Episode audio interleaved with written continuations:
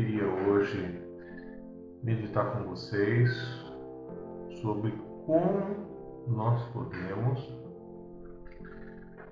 cumprir o grande mandamento que se encontra em Mateus 22, 36 a 40. Então, abra comigo a Bíblia.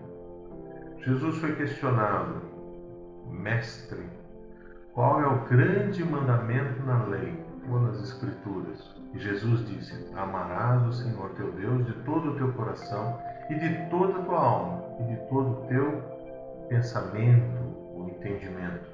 Esse é o primeiro e grande mandamento. E o segundo, semelhante a este, amarás o teu próximo como a ti mesmo.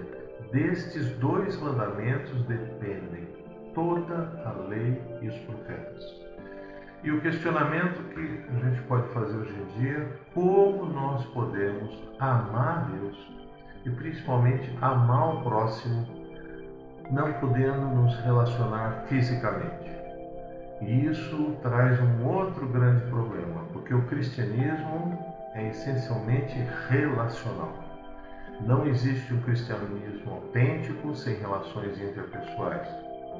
O autor de Hebreus, no capítulo 10, 25, ele chama a atenção, não deixando a nossa congregação, como é costume de alguns, antes administrando uns aos outros, e tanto mais quando vedes que vai se aproximando aquele dia. Qual dia? O dia da segunda vinda de Jesus. Então, nós devemos nos relacionar como podemos fazer isso? Duas coisas que eu quero que vocês meditem. O primeiro, a gente vai encontrar Paulo falando para a igreja de Tessalônica, 1 Tessalonicenses 5, 17, orar sem cessar. A oração, ela é um relacionamento.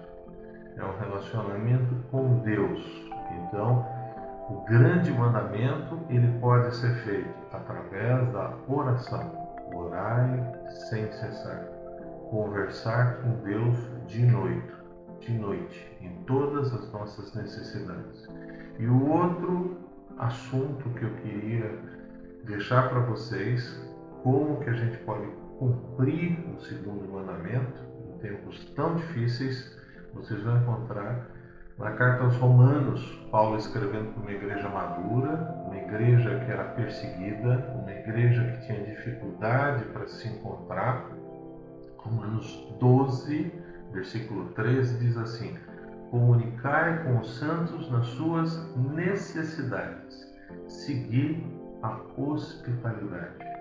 Nesse momento tão difícil, em que as pessoas têm dificuldade de se relacionar e não se, não se consegue comunicação física, é extremamente importante que você telefone, mande um WhatsApp, mande um e-mail, tenha todas as possibilidades possíveis de comunicação, porque nós estamos vivendo uma época de medo, uma época de distanciamento das pessoas, e esse distanciamento é contra o princípio essencial das Escrituras, que é relacionamento.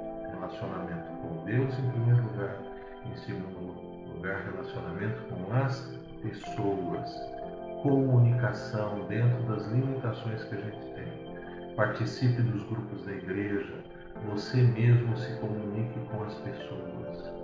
Graça e paz e tenha certeza que Deus está com vocês nessas necessidades específicas.